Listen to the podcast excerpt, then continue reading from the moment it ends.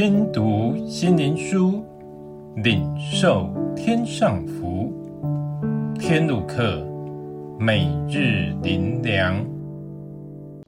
第二百零九日，所传有谁信？以赛亚书六章第十节，要使这百姓心蒙脂油，耳朵发沉，眼睛昏迷，恐怕眼睛看见，耳朵听见，心里明白，回转过来，变得一致。人所做的每件事，背后的动机必存着这事能做成的信心，期待有美好的结果。若无效，人就没有去行动的热情，也不会明知徒劳而浪费精力。先知以赛亚在犹大乌西雅王崩的那年，世上当时笼罩着无望凄凉的光景。他却见神坐在高高的宝座上，他的衣裳垂下，遮满圣殿。以赛亚亲眼看见神的荣耀，在神荣耀的光中，才能看见世上国度的真相。以赛亚看见自己是嘴唇不洁的人，也活在嘴唇不洁的民中。以赛亚看见自己的本相，而自惭形秽。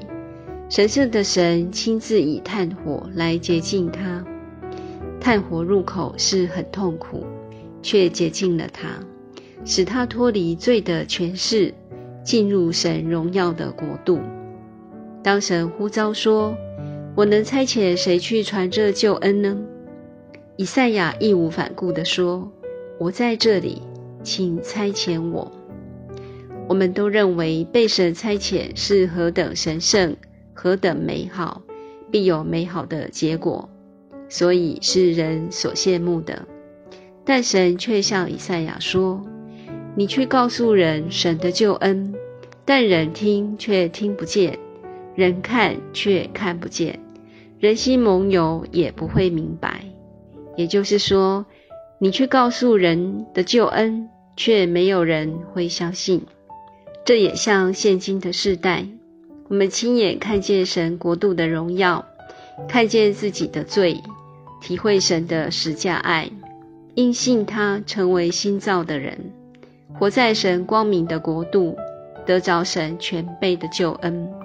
这么美好的耶稣基督，但我们所传的有谁信呢？为何徒劳无功的事，如今仍不断有人在做呢？最后。